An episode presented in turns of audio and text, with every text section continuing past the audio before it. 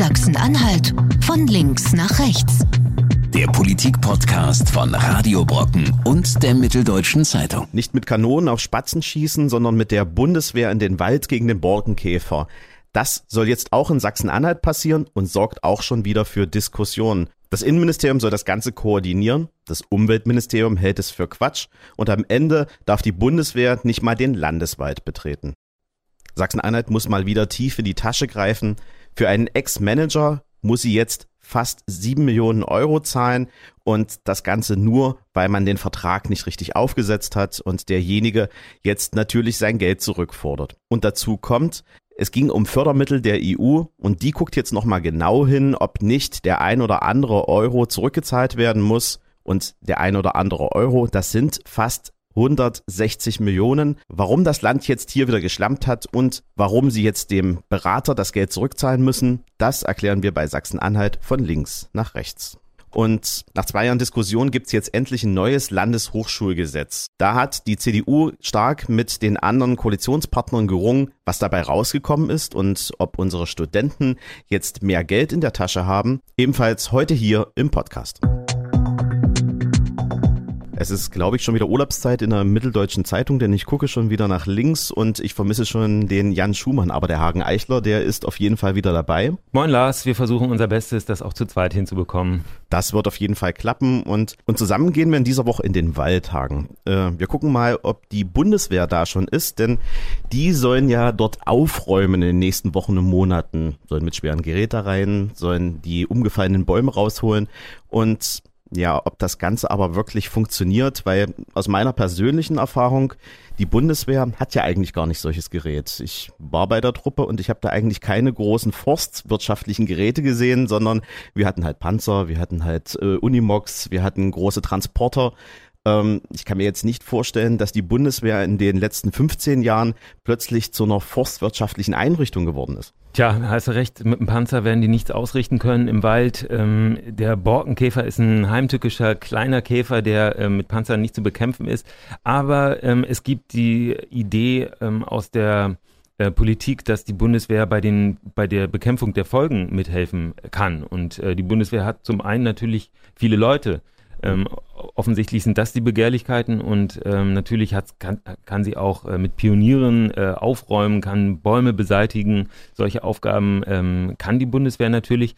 Ähm, es ist interessant, dass das jetzt ähm, auf einmal, dass der Wunsch aufgekommen ist, dass die Bundeswehr auch im Wald hilft, weil da eine ganze Reihe von ähm, Voraussetzungen eigentlich erfüllt werden müssen, Lars. Ne? Du hast ja mitbekommen, wie ähm, kompliziert das eigentlich ist, ähm, so ein Einsatz ähm, rechtlich sauber zu begründen. Naja, eigentlich müsste der Katastrophenfall ausgerufen werden, damit die Bundeswehr überhaupt im Inneren eingesetzt werden kann. Das ist aktuell nicht der Fall, sondern man spricht über eine Amtshilfe. Das heißt, die Bundeswehr kann dann in bestimmte Gebiete mit hereingeholt werden und ähm, kann dann unterstützend helfen. Das Problem bei der ganzen Geschichte ist aber, das Ganze kostet natürlich Geld. Und wo jetzt das Geld dafür herkommt und ob die Bundeswehr noch bezahlt werden muss, ähm, das klärt man gerade. Ja, also äh, um nochmal einen Schritt zurückzutreten, die Bundeswehr darf im Inneren grundsätzlich nicht eingesetzt werden. Die Bundeswehr ist zur Verteidigung des äh, ähm, äh, deutschen Gebiets und des Bündnisgebiets, also der NATO da und ähm, darf eigentlich hier nicht einfach äh, eingreifen, also zum Beispiel keine polizeilichen Aufgaben übernehmen. Das ist auch eine äh, Konsequenz aus dem Dritten Reich, äh, wo das alles vermischt war und jeder alles gemacht hat. Es gibt eben im Grundgesetz ganz klare Bedingungen und äh, eine Bedingung wäre die Katastrophe, die man ausrufen müsste. Ähm, das ist eine Lehre aus der äh, Sturmflut von Hamburg, ähm, als damals die Bundeswehr geholfen hat, viele Menschenleben gerettet hat, aber eigentlich damals gar keine Rechtsgrundlage hatte, um sowas zu machen. Später hat man dann äh, das Grundgesetz ein bisschen äh, präzisiert und hat eine Möglichkeit geschaffen. Aber der Katastrophenfall ist hier, wie du schon richtig gesagt hast, gar nicht ausgerufen, sondern es geht um reine technische Amtshilfe. Das ist unterhalb des Einsatzes. Also offiziell ist es kein Einsatz, sondern mhm quasi man hilft so ein bisschen mit Gerät. Und wie groß das Ganze dann wirklich wird, äh, müssen wir sehen. Ähm, Ja, die Bezahlung ist ein interessanter Aspekt. Du hast Informationen, dass äh, das Ganze tatsächlich für das Land auch äh, Geld kosten soll, ja? Ja, also mir hat man erzählt, das Ganze muss natürlich jetzt finanziert werden, weil sobald es kein Katastrophenfall ist, muss die Bundeswehr dann auch dafür für den Einsatz, für die Truppen auch bezahlt werden. Und da gibt's jetzt auch schon die ersten Kritiker aus äh, den Reihen der, der Waldbesitzer, die dann sagen, naja, also ganz ehrlich, wenn ihr schon Geld in die Hand nehmt, dann gebt's doch uns gleich. Wir können mit Spezialfirmen da reingehen, die genau dafür ausgerüstet sind, die sogenannte Harvester mit dabei haben. Das sind so Geräte, dann kann man den Baum unten einspannen und dann fährt er ganz automatisch durch und wird entrindet. Und das ist ja eigentlich das Problem beim Borkenkäfer, der setzt sich ja unter die Rinde und solches Spezialgerät, das besitzt die Bundeswehr gar nicht, sondern die gehen dann mit Kettensägen, mit Unimox, das ist zumindest der aktuelle Informationsstand, äh, in den Wald hinein und werden dann das Gebiet beräumen. Aber das Problem Borkenkäfer kriegt man damit nicht hundertprozentig in den Griff. Also ähm, die offizielle Begründung ist gerade am Mittwoch nochmal nach einer Sitzung dieser Arbeitsgruppe im Innenministerium präzisiert worden. Also die Bundeswehr soll eigentlich offiziell nicht den Waldbesitzern helfen, den äh, Käfer zu besiegen, sondern ähm, die Bundeswehr soll die Bevölkerung schützen. Und zwar hat man das so formuliert, ähm, durch den Borkenkäfer, durch die rumliegenden Bäume ähm, und, und toten Bäume äh, gibt es die Gefahr, dass Hänge abrutschen, dass Regenwasser ähm, nach unten rauscht, äh, Hochwassergefahr dadurch äh, entsteht und äh, auch der Brandschutz beeinträchtigt ist. Und das ist äh, jetzt die offiziell gefundene Begründung, warum die Bundeswehr überhaupt in den Wald rein soll. Und da soll sie dann eben jetzt ähm, Borkenkäfer, also Bäume, die vom Borkenkäfer befallen sind, erkennen und beseitigen und auch Insektenvernichtungsmittel äh, ausbringen und auch die Waldwege wieder in Ordnung zu bringen. So ist jetzt die Lage. Du hast die äh, politischen Konflikte angesprochen. Es stehen sich da zwei Minister gegenüber. Wir haben zum einen den Innenminister Holger Stahlknecht von der CDU.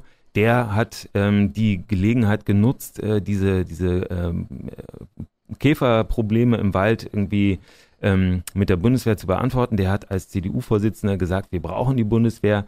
Wir haben auf der anderen Seite Claudia Dalbert und deren Position ähm, ist ja bekannt. Genau, also die hält den ganzen Einsatz wirklich für Unsinn, weil sie, glaube ich, ähm, am Ende des Tages erstmal den, die, die Waldbesitzer auch im Blick hat. Denn die fordern ja seit Jahr und Tag eine Unterstützung, eine finanzielle Unterstützung, die eigentlich auch aus ihrem Ministerium herauskommen müsste, wo es auch gerade sehr klemmt bei dem Thema. Auf der anderen Seite ähm, die Truppe an sich, das habe ich ja schon angedeutet, ähm, die kann im Wald gar nichts ausrichten. Und wir gucken ja mal nach Sachsen, ähm, die machen das ja jetzt schon, beziehungsweise die sind da in der ähm, Projektphase schon deutlich weiter. Und da gehen jetzt 30, 40 Bundeswehrsoldaten in den Wald rein und ähm, werden da ein bisschen aufräumen. Viel größer wird der Einsatz in Sachsen-Anhalt auch nicht. Also ja, es, das weiß ich nicht ganz genau. Also gestern im äh, Innenministerium hat man sich auf drei Schwerpunkte festgelegt. Die sollen helfen im Hart, im Landkreis Anhalt-Bitterfeld und im Landkreis Wittenberg. Das wäre also schon mal deutlich eingegrenzt, aber es sind trotzdem natürlich noch riesige Gebiete insgesamt, um die es da geht. Ähm, was interessant ist, wir haben eben angesprochen, Claudia Dalbert, die Umweltministerin von den Grünen, möchte den Einsatz nicht. Sie hält die Bundeswehr für nicht geeignet, sondern sie sagt, wir müssen das Klima schützen. Und wenn wir das Klima schützen, dann helfen wir auch dem Wald. Ähm, sie hat jedenfalls offensichtlich durchgesetzt, dass äh, die Bundeswehr eben nicht in Landeswald eingesetzt werden darf. Ähm, die meisten Wälder in Sachsen-Anhalt gehören Privatleuten, die werden sich freuen, wenn jetzt Hilfe kommt, aber den Landeswald dürfen äh, die Soldaten nicht betreten. Aber warum ist das so? Also warum ähm, macht man diese Differenzierung da an dieser Stelle? Ja, eigentlich äh, hätte man auf die Idee kommen können, dass es genau andersrum schlauer wäre. Mhm, dass deswegen. es also, dass es äh, sinnvoll wäre, jetzt ähm, äh, eine staatliche Einrichtung wie die Bundeswehr erstmal in öffentlichem äh, Wald einzusetzen, also in dem Wald, der den äh, Kommunen gehört, der dem Land gehört und der dem Bund gehört. Stattdessen geht es jetzt um Hilfe für die Waldbesitzer und da äh, ist dann die Frage, inwieweit die dann auch rangezogen werden müssen, möglicherweise auch mitbezahlen müssen. Also die grünen Landesvorsitzende äh, Susanne Schibora-Seidlitz hat ja schon äh, offen gefordert, dass äh, die privaten Waldbesitzer äh, für diesen Einsatz auf jeden Fall bezahlen müssen. Das wird noch ein interessanter Konflikt, äh, der da auszutragen ist. Also das heißt, die Waldbesitzer, die jetzt schon äh, knappen und darben, die jetzt auch das Geld suchen beim Land, die müssen dann nochmal zusätzlich in die Tasche greifen. Man kann sich kaum vorstellen, dass äh, der Waldbesitzerverband ähm, das irgendwie mit sich machen lässt. Das ist ja ein sehr wortgewaltiger Verband. Äh, ich würde sagen, die lauteste Lobbytruppe überhaupt in Sachsen-Anhalt, äh, so von dem wie sie auftreten. Ähm, der Präsident des Waldbesitzerverbandes, ähm, Franz Prinz zu Salm-Salm, hat selbst äh, große äh, Waldgebiete in, im Raum Wittenberg, im Landkreis Wittenberg. Und äh, Wittenberg ist ja auch einer der Einsatzorte äh, der Bundeswehr, der gestern äh, verabredet wurde. Ähm, ja, also es ist eine interessante Frage, weil natürlich direkt Privatinteressen von Menschen äh, betroffen sind, andererseits öffentlicher Einsatz von, von Mitteln. Also das wird uns, glaube ich, noch eine Weile beschäftigen. Und äh, der Einsatz in Sachsen, den du angesprochen hast, ähm, ich habe so eine Vermutung, warum äh, das da in Sachsen so wahnsinnig schnell ging. Könnte es an der Wahl liegen am Wochenende? Ja, wir haben am Sonntag die Landtagswahl in Sachsen und äh, auf diese Art und Weise hat man irgendwie schnell nochmal ähm, Bilder produziert aus dem Wald von Soldaten. Dass es nur 30 waren, das sieht man ja dann in einem Fernsehbeitrag oder auf einem Foto natürlich nicht. Für den Manager in Sachsen-Anhalt gibt's jetzt eine dicke Gehaltsnachzahlung. Über sieben Millionen Euro stehen äh, auf jeden Fall schon auf der Uhr und das Ganze muss vom Land Sachsen-Anhalt bezahlt werden. Grund dafür ist, das Land hat ein Gerichtsverfahren verloren, wo der Manager sein Gehalt zurückgefordert hat für die letzten Jahre plus Zinsen. Und es kann für Sachsen-Anhalt noch teurer werden, denn der Manager, der hat auch EU-Fördermittel verwaltet und da kann es passieren, dass die EU jetzt sagt, wir wollen unser Geld zurück. Da stehen jetzt 162 Millionen Euro im Raum und Hagen, das Ganze, das kann jetzt für Sachsen-Anhalt dementsprechend nochmal richtig teuer werden, oder? Ja, also schon die Summe, äh, die jetzt der Manager direkt erstritten hat, ist ja enorm. Ähm, das ist ja für mehrere Jahre ähm, Zeit, in der er gar nicht für das Land Sachsen-Anhalt gearbeitet hat. Also es geht um Dinjes Johannes von der Osten, der war früher Geschäftsführer bei der Investitions- und Beteiligungsgesellschaft IBG also eine Landesfirma, die ähm, junge und innovative Unternehmen in Sachsen-Anhalt unterstützen sollte. Er hat also ähm, Steuergeld genommen ähm, im Auftrag des Landes und hat Firmen gefördert. Das war seine Aufgabe. 2013 ist rausgekommen, dass er dabei ähm, getrickst hat, nämlich er hat äh, privat selber auch investiert und zwar auch in solche Firmen, die öffentliches Geld von ihm bekommen haben. Also da ist eigentlich ganz klar ein Interessenkonflikt. Ja, man kann ja nicht äh, im Auftrag des Landes äh, Unternehmen unterstützen und heimlich dann auch noch äh, diese Firmen selber ähm, äh, in diese Firmen selber investieren und dann später den Gewinn einstreichen, auch von öffentlichen Investitionen oder öffentlichen Förderungen. Aber genau das hat er gemacht und das war eben ähm, jetzt die Frage, durfte er ähm, entlassen werden, nachdem das rausgekommen ist. 2013 hat der damalige Wirtschaftsminister Hartmut Möhring von der CDU äh, von der Osten rausgeworfen, als äh, eben rausgekommen ist, dass der diese Insider-Geschäfte gemacht hat. Und äh, daraufhin hat er prompt äh, das Land verklagt oder die IBG, seine frühere Firma, und jetzt eben haben wir das Urteil aus dieser Woche. Das Landgericht Magdeburg hat festgestellt, ja, der Mann hat Anrecht auf die gesamte Bezahlung, also den gesamten Zeitraum, den er noch für das Land tätig gewesen wäre. Und dieses Geld muss das Land jetzt zahlen. Das sind ähm, 5,6 Millionen plus Zinsen, also 6,5 Millionen. Und das Land muss obendrauf noch legen die äh, ganzen Prozesskosten, also das gesamte Risiko liegt oder die gesamten Kosten liegen beim Land. Äh, von der Osten hat sich da zu 100 Prozent durchgesetzt. Ist ein verblüffendes Urteil, wenn man überlegt, was der Mann äh, für einen Skandal ausgelöst hat. Interessant ist ja auch, dass das Ganze wieder ähm, durch einen Vertragsfehler im Grunde genommen auch wieder ausgelöst wurde. Man hat im Vertrag nicht festgelegt, dass er nicht in seine eigenen Firmen rein spekulieren kann, beziehungsweise auch selbst äh, mit diesen Insider-Geschäften dann auch noch Profit schlagen kann. Das hat natürlich ein Geschmäckle, keine Frage. Aber auf der anderen Seite muss man sich natürlich fragen, da sitzen ähm, gerade bei solchen Vertragsverhandlungen, da sitzen ja auch ganz viele Juristen mit an Bord, die diese Verträge auch aushandeln und äh, reinformulieren warum sowas dann am Ende nicht wasserdicht gemacht wird. Das ist ja nicht der erste Vertrag, den man aufsetzt, sondern ja. vielleicht der hundertste oder der tausendste. Also man müsste ja da auch ein bisschen daraus gelernt haben. Praxis. Sollte man denken, also jeder hat ja so die Erwartung, dass die Landesverwaltung äh, gute Leute hat. Die Landesverwaltung bezahlt ordentlich, die ist ein attraktiver Arbeitgeber, da müssten also auch gute Juristen zu finden sein. Und trotzdem hat die Landesverwaltung das nicht fertig be bekommen, die Verträge so zu gestalten, dass diesem Mann diese Nebengeschäfte untersagt waren, eindeutig untersagt waren.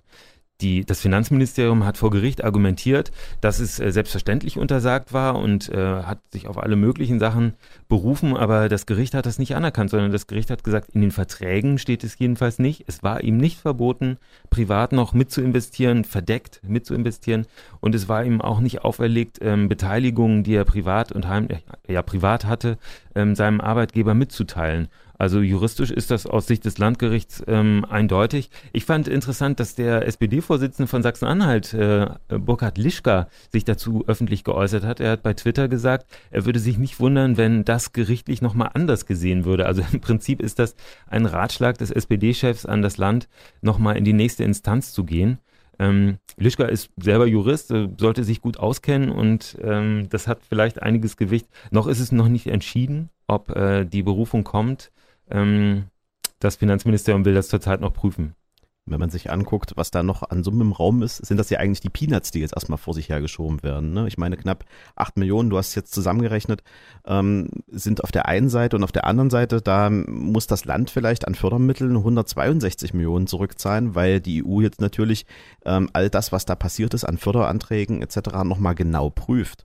Und ähm, bei unserer Haushaltslage, die doch sehr angespannt ist, ähm, da würden 162 Millionen ganz schön ins Kontor schlagen. Ja, wir haben gerade die Haushaltsberatung für den Doppelhaushalt 2020-21 und da gibt es äh, viele, viele Wünsche, äh, wo das Geld hingehen soll und auch schon die äh, 6, 7 äh, oder 8 Millionen Euro, die ähm, für ähm, in, die in diesem Fall jetzt als äh, Folge des Gerichtsurteils zu bezahlen sind, sind schon viel Geld, mit dem man viel tolle Sachen machen könnte. Aber die Summe, die du jetzt angesprochen hast, die ist natürlich nochmal gewaltig. Also 162,3 Millionen Euro, das ist die Summe, die von der Osten an äh, Steuergeld in Firmen investiert hat. Und die EU hat eben jetzt den Zweifel oder fragt sich, ob da alles äh, rechtens gewesen ist. Und es gibt einen ausführlichen Prüfbericht aus dem Dezember 2018. Ähm, die Antikorruptionsbehörde der EU, OLAF genannt, die hat eben die Geschäfte von, von der Osten bei der IBG genau untersucht und hat äh, festgestellt, dass eine Reihe von Bestimmungen nicht eingehalten worden sind. Das heißt, da ist Geld auf eine Art und Weise ausgegeben worden, wie es nicht hätte passieren dürfen. Das betrifft nicht die gesamte Summe, aber ähm, trotzdem steht auf dem Deckblatt dieses äh, Berichtes, ähm, dass es insgesamt um diese 162,3 Millionen Euro geht, von denen man jetzt noch nicht genau weiß, wie viel wirklich zurückgefordert wird. Das äh, Land hat gesagt, alles unberechtigt, also jedenfalls in dieser Höhe wäre eine Rückforderung unberechtigt. Die EU ist jetzt dran zu entscheiden. Also bislang hat sie nicht entschieden, wie sie, ähm, wie viel Geld sie jetzt wirklich zurückhaben will. Es wäre in jedem Fall, äh, wenn eine Rückforderung kommt, sehr, sehr schmerzhaft für den Finanzminister, der ohnehin jetzt mit wenig Geld viele Wünsche erfüllen muss. Nach zwei Jahren zäher Diskussion gibt's jetzt ein neues Landeshochschulgesetz. Da wird einiges, naja, weniges für die Studenten besser. Zum Beispiel die Langzeitstudiengebühren, die fallen weg. Aber die studentische Selbstbeteiligung, also das Mitspracherecht an Hochschulgremien, das bleibt immer noch sehr gering. Und das ist auch einer der großen Diskussionspunkte gewesen innerhalb der Koalition, denn die CDU, die möchte nicht so richtig die Mitwirkungsrechte der Studenten stärken, die SPD hingegen schon. Und der Konsens, der jetzt gefunden wurde, der heißt, die Studiengebühren, die geben wir euch, die erlassen wir euch, aber auf der anderen Seite werden wir die studentische Selbstbeteiligung nicht weiter fördern. Hagen, ist das ein fauler Kompromiss am Ende des Tages? Ich bin sehr vorsichtig dabei, ähm, Kompromisse so zwanghaft als faul zu bezeichnen. Ein Kompromiss ist grundsätzlich was, was äh, Grundlage der Politik ist. Ohne Kompromisse geht es nicht. Und wenn die Wünsche der Parteien eben sehr unterschiedlich sind, ähm, muss man sich auf irgendwas einigen. Also Fakt ist jedenfalls, die äh, Langzeitstudiengebühren kommen weg und das war tatsächlich ein Wunsch der SPD ähm, vor allem. Die hat das als unsozial bezeichnet und vor allem hat der ähm, Wissenschaftsminister Armin Billingmann von der SPD darauf verwiesen, dass sie überhaupt keine Steuerungswirkung haben. Hm. Ja, zurzeit das ist ja sogar eine Wettbewerbsverzerrung, weil alle anderen Bundesländer oder viele andere Bundesländer haben sie ja gar nicht mehr. Ja, Wettbewerb ist vielleicht ein bisschen, ähm, ich weiß nicht, ob Wettbewerb jetzt um die Studierenden, äh, ob der so groß ist, aber es geht ja um Leute, die hier angefangen, die sich irgendwann mal für Sachsen-Anhalt entschieden haben, hier studieren und dann irgendwann nicht rechtzeitig fertig geworden sind. Ab einer bestimmten Semesterzahl, die man über die, der Regelstudienzeit ist, muss man dann eben zahlen. 500 Euro pro Semester sind das jetzt und äh, dieses Geld soll künftig wegfallen, wahrscheinlich vom Wintersemester 2020 an. Ähm, äh, ist wahrscheinlich. Und ähm, die CDU sagt aber ihrerseits, sie hatte auch ähm, Bedenken gegen diese Langzeitstudiengebühren. Die argumentieren vor allem damit, dass die anderen Bundesländer die alle schon abgeschafft haben. Also da ist jetzt sind die, die beiden äh, Parteien jetzt äh, grundsätzlich äh, nicht so sehr überkreuzt. Wo sie sich sehr unterscheiden, das ist tatsächlich das andere Thema, was du angesprochen hast, diese Beteiligung, äh, die demokratische Beteiligung von Studierenden in den Hochschulen. Ähm, wie sieht denn genau die Regelung jetzt aus, Lars? Ich kann das nur aus meiner Zeit an der Uni Magdeburg so ein bisschen beschreiben. Da gibt's ja den sogenannten Senat und darin sitzen Vertreter der Studierendenschaft, Vertreter der wissenschaftlichen Mitarbeiter, Vertreter der nicht wissenschaftlichen Mitarbeiter und die Professoren. Und die teilen sich in diesem Vierergremium, ähm, ja, ich sag mal, die Entscheidungen am, äh, an der jeweiligen Hochschule. Das Problem ist aber, dass diese Gruppen nicht ähm, gleichwertig und gleich stark sind, sondern dass die Studenten sehr unterrepräsentiert sind, was das Ganze angeht. Und das ist auch eigentlich das, was man verändern wollte. Denn die Studenten haben jetzt aktuell auch ein ganz klassisches Problem, das mit der Einführung vom Bachelor Master auch zusammenhängt. Sie finden keine Studenten mehr, die überhaupt in diesen Gremien mitwirken wollen. Also insgesamt ist das Ehrenamt an den Universitäten äh, seit der Einführung vom Bachelor Master rückgängig, weil man keine Zeit mehr dafür hat. Das ist vielleicht auch mit den Langzeitstudiengebühren jetzt ein wenig gelöst worden. Aber wenn man keine Chance sieht, überhaupt in diesen Gremien mitzuwirken und da auch zu gestalten, dann ist das auch für Studenten sehr unattraktiv, sich in solche Gremien überhaupt erst reinwählen zu lassen. Ja, und genau da hat der ähm, Wissenschaftsminister Willingmann angesetzt. Sein Vorschlag war, ähm, dass künftig die ähm, Mehrheiten in diesem Gremium, in diesem akademischen Senat äh, gleich stark, also dass die Mehrheiten so zusammengesetzt werden, dass alle vier sogenannten Statusgruppen, du hast ja aufgezählt, ähm, dass die alle gleich stark sind. Das nennt man Viertelparität. Das heißt, die Profs haben genau, die Professoren haben genauso viel Stimmen insgesamt wie die Studierenden. Das heißt, keine Gruppe kann allein über die Geschicke der Hochschule bestimmen, sondern die müssen irgendwie einen Kompromiss finden, die müssen miteinander reden und was aushandeln. Und ähm, genau diese ähm, Regelung ist jetzt wieder gekippt. Die war relativ lange in dem Entwurf von Willingmann für das Hochschulgesetz mit drin. Und ähm, die CDU hat aber in, äh, man muss sagen, in allerletzter Minute äh, ihr Veto eingelegt. Eigentlich war ähm, der ganze Entwurf schon durch. Ähm, und dann gab es nochmal einen Einspruch von der CDU, äh, diese Viertelparität, die wollte sie auf gar keinen Fall und die hat sie jetzt tatsächlich aus diesem Entwurf wieder rausbekommen. Das heißt, es bleibt bei der bisherigen Verteilung der Stimmgewichte im Senat in den Hochschulen. Jetzt kann man sich die Frage stellen, äh, warum ist denn der CDU das so wichtig, dass ähm, da die Professoren weiterhin die Hoheit haben? Also ich kann da nur Vermutungen aus ähm, anstellen, auch aus der eigenen Erfahrung der letzten Jahre. Es geht ja in diesen Gremien auch immer wieder um die Verlegung, die Schließung von Fachbereichen. Wie ist die Hochschule eigentlich aufgestellt? Wie strukturiert man die Hochschule? Äh, welchen Schwerpunkt setzt man?